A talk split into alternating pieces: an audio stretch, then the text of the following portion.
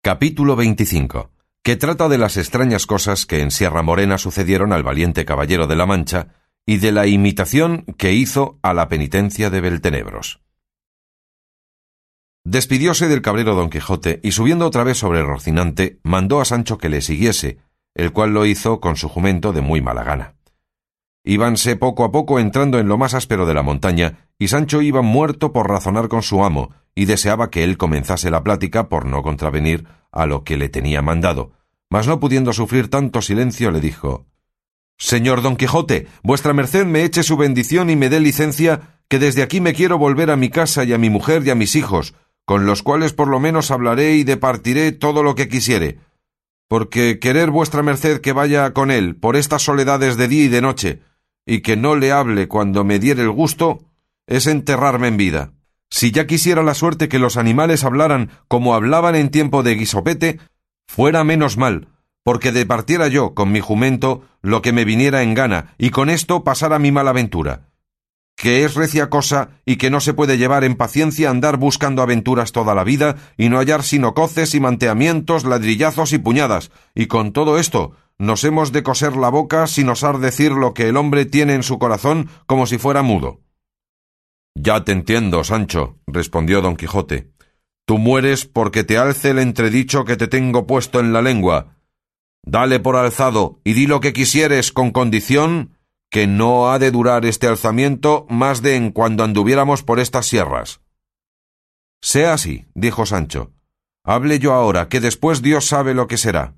Y comenzando a gozar de este salvoconducto, digo que qué le iba a vuestra merced envolver tanto por aquella reina Majimasa o como se llama, o qué hacía el caso que aquel abad fuese su amigo o no, que si vuestra merced pasara con ello, pues no era su juez, bien creo yo que el loco pasara adelante con su historia y se hubieran ahorrado el golpe del guijarro y las coces y aún más de seis torniscones. A fe, Sancho, respondió don Quijote, que si tú supieras como yo lo sé, cuán honrada y cuán principal señora era la reina Madasima, yo sé que dijeras que tuve mucha paciencia, pues no quebré la boca por donde tales blasfemias salieron, porque es muy gran blasfemia decir ni pensar que una reina esté amancebada con un cirujano. La verdad del cuento es que aquel maestro Elisabat que el loco dijo fue un hombre muy prudente y de muy sanos consejos, y sirvió de ayo y de médico a la reina, pero pensar que ella era su amiga es disparate digno de muy gran castigo, y porque veas que Cardenio no supo lo que dijo, has de advertir que cuando lo dijo ya estaba sin juicio. Eso digo yo, dijo Sancho, que no había para qué hacer cuenta de las palabras de un loco, porque si la buena suerte no ayudara a vuestra merced y encaminara el guijarro a la cabeza como le encaminó al pecho, buenos quedáramos por haber vuelto por aquella mi señora que Dios cohonda, pues montas que no se librara Cardenio por loco. Contra cuerdos y contra locos está obligado cualquier caballero andante a volver por la honra de las mujeres, cualesquiera que sean, cuanto más por las reinas de tan alta guisa y pro como fue la reina Madasima, a quien yo tengo particular afición por sus buenas partes, porque fuera de haber sido fermosa, además fue muy prudente y muy sufrida en sus calamidades, que las tuvo muchas, y los consejos y compañía del maestro Elisabat le fue y le fueron de mucho provecho y alivio para poder llevar sus trabajos con prudencia y paciencia. Y de aquí tomó ocasión el vulgo ignorante y malintencionado de decir y pensar que ella era su manceba. Y mienten, digo otra vez, y mentirán otras doscientas todos los que tal pensaren y dijeren. Ni yo lo digo ni lo pienso, respondió Sancho. Allá se lo hallan, con su pan se lo coman. Si fueron amancebados o no, a Dios habrán dado la cuenta. De mis viñas vengo, no sé nada, no soy amigo de saber vidas ajenas, que el que compra y miente en su bolsa lo siente. Cuanto más que desnudo nací, desnudo me hallo, ni pierdo ni gano. Mas que lo fuesen, ¿qué me va a mí? Y muchos piensan que hay tocinos y no hay estacas. Mas, ¿quién puede poner puertas al campo? Cuanto más que de Dios dijeron. Válame Dios, dijo don Quijote, y qué de necedades va Sancho ensartando. ¿Qué va de lo que tratamos a los refranes que enhilas? Por tu vida, Sancho, que calles. Y de aquí adelante, entremétete en espolear tu asno y deja de hacello en lo que no te importa. Y entiende con todos tus cinco sentidos que todo cuanto yo he hecho, hago e hiciere, va muy puesto en razón y muy conforme a las reglas de caballería, que las sé mejor que cuantos caballeros las profesaron en el mundo. Señor, respondió Sancho, y es buena regla de caballería que andemos perdidos por estas montañas, sin senda ni camino, buscando a un loco, el cual, después de hallado, quizá le vendrá en voluntad de acabar lo que dejó comenzado, no de su cuento, sino de la cabeza de vuestra merced, y de mis costillas, acabándonoslas de romper de todo punto?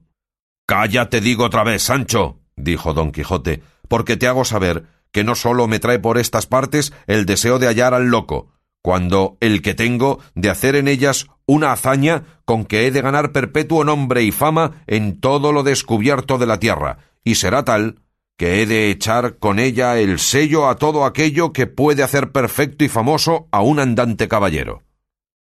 ¿Y es de muy gran peligro esa hazaña? preguntó Sancho Panza. No, respondió el de la triste figura, puesto que de tal manera podía correr el dado que echásemos azar en lugar de encuentro, pero todo ha de estar en tu diligencia.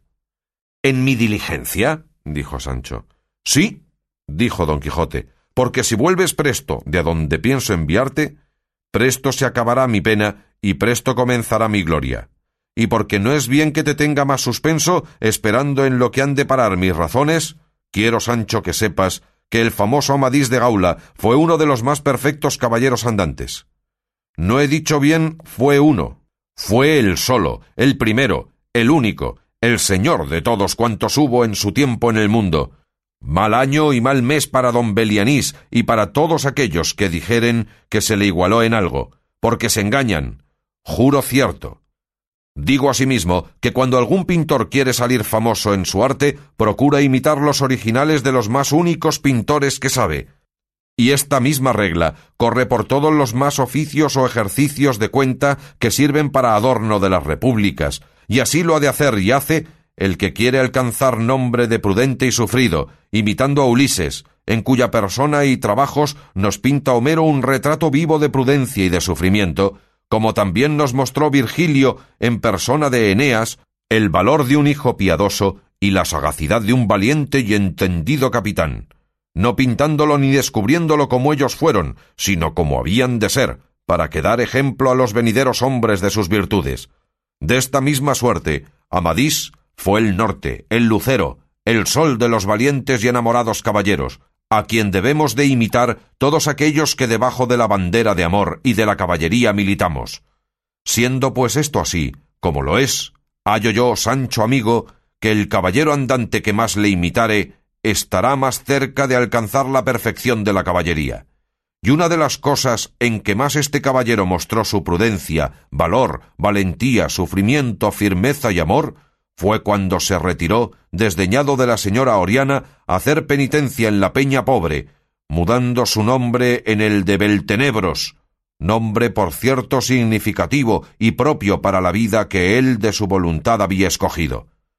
Así que, me es a mí más fácil imitarle en esto que no en hender gigantes, descabezar serpientes, matar endriagos, desbaratar ejércitos, fracasar armadas y deshacer encantamentos. Y pues estos lugares son tan acomodados para semejantes efectos, no hay para qué se deje pasar la ocasión, que ahora con tanta comodidad me ofrece sus guedejas. En efecto, dijo Sancho, ¿qué es lo que vuestra merced quiere hacer en este tan remoto lugar? Ya no te he dicho, respondió don Quijote, que quiero imitar a Amadís, haciendo aquí del desesperado, del sandio y del furioso, por imitar juntamente al valiente don Roldán, cuando halló en una fuente las señales de que Angélica la Bella había cometido vileza con Medoro, de cuya pesadumbre se volvió loco y arrancó los árboles, enturbió las aguas de las claras fuentes, mató pastores, destruyó ganados, abrasó chozas, derribó casas, arrastró yeguas y hizo otras cien mil insolencias dignas de eterno nombre y escritura? Y puesto que yo no pienso imitar a Roldán o Orlando o Rotolando, que todos esos tres nombres tenía, parte por parte, en todas las locuras que hizo, dijo y pensó, haré el bosquejo como mejor pudiere en las que me pareciere ser más esenciales. y podrá ser que viniese a contentarme con sola la imitación de Amadís, que sin hacer locuras de daño, sino de lloros y sentimientos, alcanzó tanta fama como el que más. Paréceme a mí, dijo Sancho, que los caballeros que lo tal ficieron fueron provocados y tuvieron causa para hacer esas necesidades y penitencias. Pero vuestra merced, ¿qué causa tiene para volverse loco? ¿Qué dama le ha desdeñado? ¿O qué señales ha hallado que le den a entender que la señora Dulcinea del Toboso ha hecho alguna niñería con moro o cristiano? Ahí está el punto, respondió don Quijote, y esa es la fineza de mi negocio. Que volverse loco un caballero andante con causa, ni grado ni gracias. El toque está en desatinar sin ocasión y dar a entender a mi dama que si en seco hago esto, ¿qué hiciera en mojado? Cuanto más que harta ocasión tengo en la larga ausencia que he hecho de la siempre señora mía Dulcinea del Toboso, que como ya oíste decir aquel pastor de Marras, Ambrosio, quien está ausente todos los males tiene y teme. Así que, Sancho amigo, no gastes tiempo en aconsejarme que deje tan rara, tan felice y tan no vista imitación. Loco soy. Loco he de ser hasta tanto que tú vuelvas con la respuesta de una carta que contigo pienso enviar a mi señora Dulcinea. Y si fuere tal cual a mi fe se le debe, acabarse ha mi sandez y mi penitencia. Y si fuera el contrario, seré loco de veras, y siéndolo no sentiré nada. Así que, de cualquiera manera que responda, saldré del conflicto y trabajo en que me dejares, gozando el bien que me trujeres por cuerdo o no sintiendo el mal que me aportares por loco. Pero dime, Sancho, ¿traes bien guardado el yelmo de Mambrino, que ya vi que le alzaste del suelo cuando aquel desagradecido le quiso hacer pedazos pero no pudo, donde se puede echar de ver la fineza de su temple? A lo cual respondió Sancho Vive Dios, señor caballero de la triste figura, que no puedo sufrir ni llevar en paciencia algunas cosas que vuestra merced dice, y que por ellas vengo a imaginar que todo cuanto me dice de caballerías y de alcanzar reinos e imperios, de dar ínsulas y de hacer otras mercedes y grandezas, como es uso de caballeros andantes, que todo debe de ser cosa de viento y mentira, y todo pastraña o patraña o como lo llamaremos. Porque quien oyere decir a vuestra merced que una vacía de barbero es el yelmo de Mambrino, y que no salga de este error en más de cuatro días, ¿Qué ha de pensar sino que quien tal dice y afirma debe tener güero el juicio? La vacía yo la llevo en el costal toda abollada, y llévola para aderezarla en mi casa y hacerme la barba en ella, si Dios me diere tanta gracia que algún día me vea con mi mujer y hijos. Mira, Sancho, por el mismo que denantes juraste, te juro, dijo don Quijote, que tienes el más corto entendimiento que tiene ni tuvo escudero en el mundo que es posible que en cuanto a que andas conmigo no has echado de ver que todas las cosas de los caballeros andantes parecen quimeras, necedades y desatinos, y que son todas hechas al revés? Y no porque sea ello así, sino porque andan entre nosotros siempre una caterva de encantadores que todas nuestras cosas mudan y truecan, y las vuelven según su gusto, y según tienen la gana de favorecernos o destruirnos. Y así, eso que a ti te parece vacía de barbero, me parece a mí el yelmo de Mambrino, y a otro le parecerá otra cosa.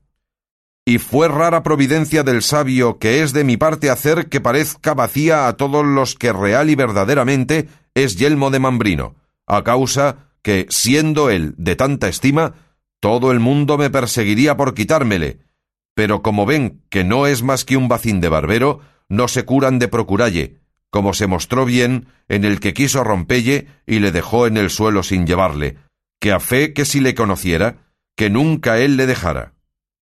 Guárdale, amigo, que por ahora no le he menester, que antes me tengo que quitar todas estas armas y quedar desnudo como cuando nací, si es que me da en voluntad de seguir en mi penitencia más a Roldán que a Amadís.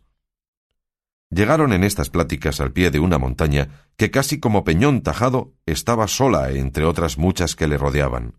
Corría por su falda un manso arroyuelo, y hacíase, por toda su redondez, un prado tan verde y vicioso que daba contento a los ojos que le miraban. Había por allí muchos árboles silvestres y algunas plantas y flores que hacían el lugar apacible. Este sitio escogió el caballero de la triste figura para hacer su penitencia, y así en viéndole comenzó a decir en voz alta, como si estuviera sin juicio. Este es el lugar, oh cielos, que diputo y escojo para llorar la desventura en que vosotros mismos me habéis puesto. Este es el sitio donde el humor de mis ojos acrecentará las aguas de este pequeño arroyo, y mis continuos y profundos suspiros moverán a la continua las hojas de estos montaraces árboles, en testimonio y señal de la pena que mi asendereado corazón padece. Oh vosotros, quien quiera que seáis, rústicos dioses que en este inhabitable lugar tenéis vuestra morada, Oíd las quejas de este desdichado amante, a quien una luenga ausencia y unos imaginados celos han traído a lamentarse entre estas asperezas y a quejarse de la dura condición de aquella ingrata y bella, término y fin de toda humana hermosura. Oh vosotras napeas y dríadas, que tenéis por costumbre de habitar en las espesuras de los montes, así los ligeros y lascivos sátiros, de quien sois, aunque en vano amadas, no perturben jamás vuestro dulce sosiego, que me ayudéis a lamentar mi desventura, o a lo menos no os canséis de oílla. Oh Dulcinea del Toboso, día de mi noche, gloria de mi pena, norte de mis caminos, estrella de mi ventura, Así el cielo te la dé buena en cuanto acertares a pedirle, que consideres el lugar y el estado a que tu ausencia me ha conducido, y que con buen término correspondas al que a mi fe se le debe. Oh solitarios árboles, que desde hoy en adelante habéis de hacer compañía a mi soledad, dad indicio con el blando movimiento de vuestras ramas que no os desagrade mi presencia. Oh tú, escudero mío, agradable compañero en mis prósperos y adversos sucesos, toma bien en la memoria lo que aquí me verás hacer, para que lo cuentes y recites a la causa total de todo ello. Y diciendo esto, se apeó de Rocinante y en un momento le quitó el freno y la silla, y dándole una palmada en las ancas le dijo Libertad te da el que sin ella queda, oh caballo tan extremado por tus obras, cuán desdichado por tu suerte. Vete por do quisieres, que en la frente llevas escrito que no te igualó en ligereza el hipogrifo de Astolfo, ni el nombrado Frontino que tan caro le costó a Bradamante. Viendo esto, Sancho dijo Bien haya quien nos quitó ahora del trabajo de desenalbardar al rucio, que a fe que no faltaran palmadicas que dalle, ni cosas que decille en su alabanza, pero si él aquí estuviera, no consintiera yo que nadie le desalbardara, pues no había para qué que a él no le tocaban las generales de enamorado ni de desesperado, pues no lo estaba su amo, que era yo, cuando Dios quería. Y en verdad, señor caballero de la triste figura, que si es que mi partida y su locura de vuestra merced va de veras, que será bien tornar a ensillar a Rocinante para que supla la falta del rucio, porque será ahorrar tiempo a mi ida y vuelta, que si la hago a pie, no sé cuándo llegaré ni cuándo volveré, porque en resolución soy mal caminante. Digo, Sancho, respondió don Quijote, que sea como tú quisieres, que no me parece mal tu designio, y digo que de aquí a tres días te partirás, porque quiero que en este tiempo veas lo que por ella hago y digo, para que se lo digas. Pues qué más tengo de ver, dijo Sancho, que lo que he visto. Bien estás en el cuento, respondió don Quijote. Ahora me falta rasgar las vestiduras, esparcir las armas, y darme de calabazadas por estas peñas con otras cosas de este jaez que te han de admirar.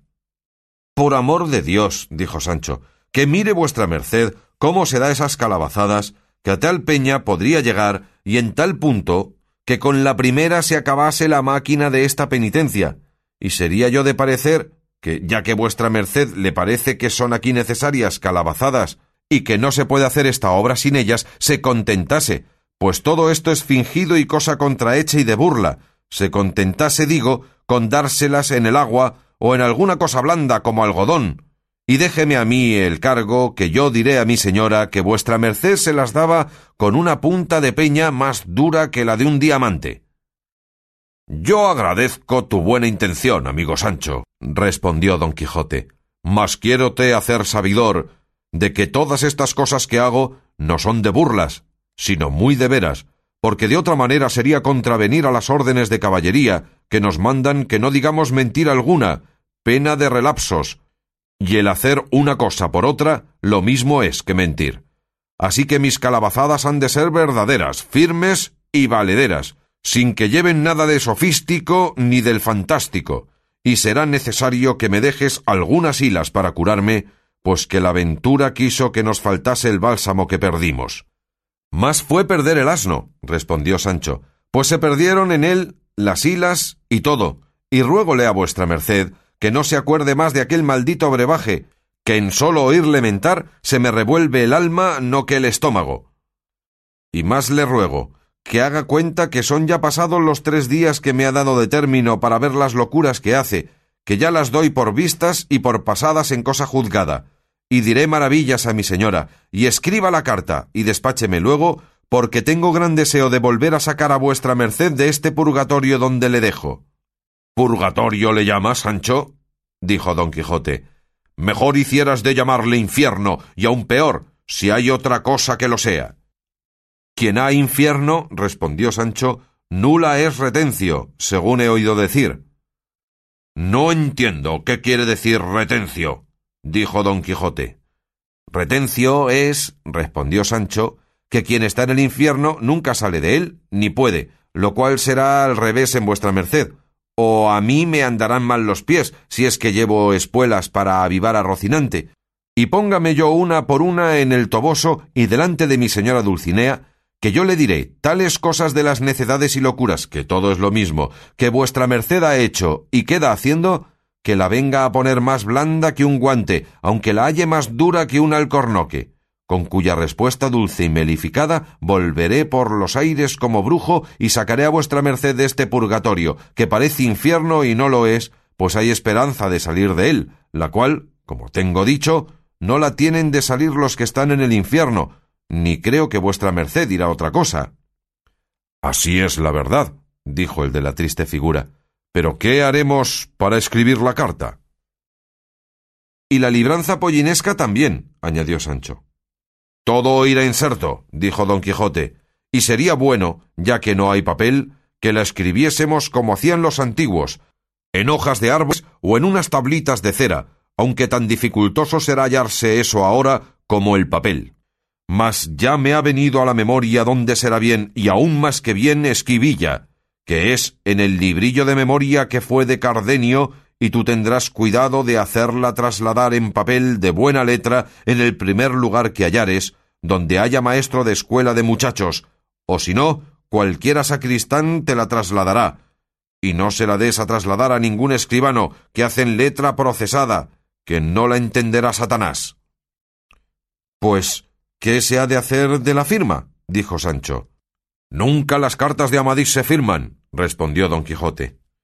Está bien, respondió Sancho, pero la libranza forzosamente se ha de firmar, y esa, si se traslada, dirán que la firma es falsa y quedareme sin pollinos. La libranza irá en el mismo librillo firmada, que en viéndola mi sobrina no pondrá dificultad en cumplilla, y en lo que toca a la carta de amores, pondrás por firma vuestro hasta la muerte, el caballero de la triste figura. Y hará poco al caso que vaya de mano ajena, porque a lo que yo me sé acordar, Dulcinea no sabe escribir ni leer, y en toda su vida ha visto letra mía ni carta mía, porque mis amores y los suyos han sido siempre platónicos, sin excederse a más que a un honesto mirar. Y aun esto tan de cuando en cuando, que os haré jurar con verdad que en doce años que ha que la quiero más que a la lumbre de estos ojos que han de comer la tierra, no la he visto cuatro veces, y aún podrá ser que de esas cuatro veces no hubiese ella echado de ver la una que la miraba. Tal es el recato y encerramiento con que sus padres, Lorenzo Corchuelo y su madre Aldonza Nogales, la han criado. Ta, ta, dijo Sancho, que la hija de Lorenzo Corchuelo es la señora Dulcinea del Toboso, llamada por otro nombre Aldonza Lorenzo? Esa es, dijo don Quijote, y es la que merece ser señora de todo el universo. Bien la conozco, dijo Sancho, y sé decir que tira tan bien una barra como el más forzudo zagal de todo el pueblo. Vive el dador que es moza de chapa hecha y derecha y de pelo en pecho, y que puede sacar la barba del lodo a cualquier caballero andante o por andar que la tuviere por señora. ¡Ay, de puta, qué rejo que tiene! ¡Y qué voz! Sé decir que se puso un día encima del campanario de la aldea a llamar unos zagales suyos que andaban en un barbecho de su padre, y aunque estaban de allí a más de media legua, así la oyeron como si estuvieran al pie de la torre. Y lo mejor que tiene es que no es nada melindrosa, porque tiene mucho de cortesana. Con todo se burla, y de todo hace mueca y donaire. Ahora digo, señor caballero de la triste figura, que no solamente puede y debe vuestra merced hacer locuras por ella, sino que con justo título puede desesperarse y ahorcarse, que nadie habrá que lo sepa que no diga que hizo demasiado de bien, puesto que le lleve el diablo. Y querría ya verme en camino solo por Bella, que ha muchos días que no la veo, y debe de estar ya trocada, porque gasta mucho la faz de las mujeres andar siempre al campo, al sol y al aire. Y confieso a vuestra merced una verdad, señor Don Quijote, que hasta aquí he estado en una grande ignorancia, que pensaba bien y fielmente que la señora Dulcinea debía de ser alguna princesa de quien vuestra merced estaba enamorado, o alguna persona tal que mereciese los ricos presentes que vuestra merced le ha enviado, así el del vizcaíno como el de los galeotes y otros muchos que deben ser, según deben de ser muchas las victorias que vuestra merced ha ganado y ganó en el tiempo que yo aún no era su escudero. Pero bien considerado, ¿Qué se le ha de dar a la señora Aldonza Lorenzo, digo, a la señora Dulcinea del Toboso, de que se le vayan a hincar de rodillas delante de ella los vencidos que vuestra merced le envía y ha de enviar? Porque podría ser que al tiempo que ellos llegasen estuviese ella rastrillando lino o trillando en las eras, y ellos se corriesen de verla y ella se riese y enfadase del presente. Ya te tengo dicho antes de ahora muchas veces, Sancho, dijo don Quijote, que eres muy grande hablador, y que aunque de ingenio voto, muchas veces despuntas de agudo. Mas para que veas cuán necio eres tú y cuán discreto soy yo, quiero que me oyas un breve cuento. Has de saber que una viuda hermosa moza, libre y rica, y sobre todo desenfadada, se enamoró de un mozo motilón, rollizo y de buen tomo. Alcanzólo a saber su mayor, y un día dijo a la buena viuda por vía de fraternal reprensión. Maravillado estoy, señora, y no sin mucha causa, de que una mujer tan principal, tan hermosa y tan rica como vuestra merced se haya enamorado de un hombre tan soez, tan bajo y tan idiota como fulano, habiendo en esta casa tantos maestros, tantos presentados y tantos teólogos en quien vuestra merced pudiera escoger como entre peras y decir Este quiero, aqueste no quiero. Mas ella, le respondió con mucho donaire y desenvoltura. Vuestra merced, señor mío, está muy engañado, y piensa muy a lo antiguo, si piensa que yo he escogido mal en fulano por idiota que le parece. Pues para lo que yo le quiero, tanta filosofía sabe y más que Aristóteles. Así que, Sancho, por lo que yo quiero Dulcinea del Toboso, tanto vale como la más alta princesa de la tierra. Sí, que no todos los poetas que alaban damas debajo de un nombre que ellos a su albedrío les ponen, es verdad que las tienen. ¿Piensas tú que las Amarilis, las Filis, las Silvias, las Dianas, las Galateas, las Fílidas y otras tales que los libros, los romances, las tiendas de los barberos, los teatros de las comedias están llenos, fueron verdaderamente damas de carne y hueso, y de aquellos que las celebran y celebraron? No, por cierto, sino que las más se las fingen por dar sujeto a sus versos y porque los tengan por enamorados y por hombres que tienen valor para serlo. Y así, bástame a mí pensar y creer que la buena de Aldonza Lorenzo es hermosa y honesta, y en lo del linaje importa poco, que no han de ir a hacer la información de él para darle algún hábito. Y yo me hago cuenta que es la más alta princesa del mundo. Porque has de saber, Sancho, si no lo sabes, que dos cosas solas incitan a amar más que otras, que son la mucha hermosura y la buena fama. Y estas dos cosas se hallan consumadamente en Dulcinea, porque en ser hermosa ninguna le iguala, y en la buena fama pocas le llegan.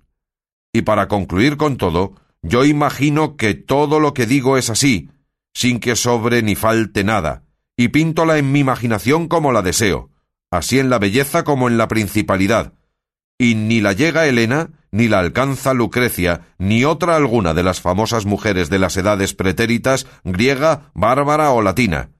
Y diga cada uno lo que quisiere, que si por esto fuere reprendido de los ignorantes, no seré castigado de los rigurosos.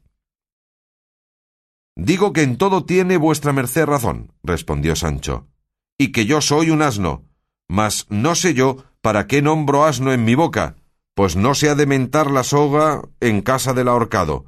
Pero venga la carta, y adiós, que me mudo. Sacó el libro de memoria don Quijote, y apartándose a una parte con mucho sosiego, comenzó a escribir la carta, y en acabándola llamó a Sancho, y le dijo que se la quería leer porque la tomase de memoria, si acaso se le perdiese por el camino, porque de su desdicha todo se podía temer. A lo cual respondió Sancho Escríbala vuestra merced dos o tres veces ahí en el libro, y démele, que yo le llevaré bien guardado, porque pensar que yo la he de tomar en la memoria es disparate, que la tengo tan mala que muchas veces se me olvida cómo me llamo. Pero con todo eso, dígamela vuestra merced, que me holgaré mucho de oílla, que debe de ir como de molde. Escucha, que así dice, dijo don Quijote. Soberana y alta señora el ferido de punta de ausencia y el llagado de las telas del corazón, dulcísima Dulcinea del Toboso, te envía la salud que él no tiene. Si tu fermosura me desprecia, si tu valor no es en mi pro, si tus desdenes son en mi afincamiento, maguer que yo sea asaz de sufrido, mal podré sostenerme en esta cuita, que además de ser fuerte es muy duradera. Mi buen escudero Sancho te dará entera relación o bella ingrata, amada, enemiga mía, del modo que por tu causa quedo. Si gustares de acorrerme, tuyo soy. Y si no, haz lo que te viniere en gusto, que con acabar mi vida habré satisfecho a tu crueldad y a mi deseo. Tuyo hasta la muerte. El caballero de la triste figura. Por vida de mi padre, dijo Sancho en oyendo la carta, que es la más alta cosa que jamás he oído.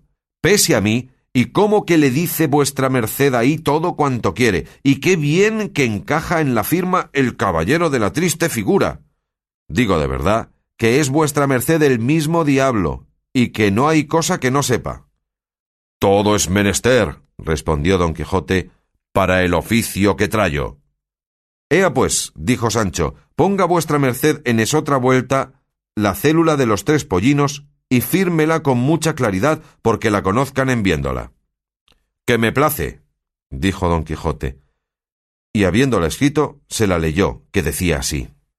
Mandará vuestra merced por esta primera de pollinos, señora sobrina, dar a Sancho Panza, mi escudero, tres de los cinco que dejé en casa y están a cargo de vuestra merced, los cuales tres pollinos se los mando librar y pagar por otros tantos aquí recibidos de contado, que con esta y con su carta de pago serán bien dados.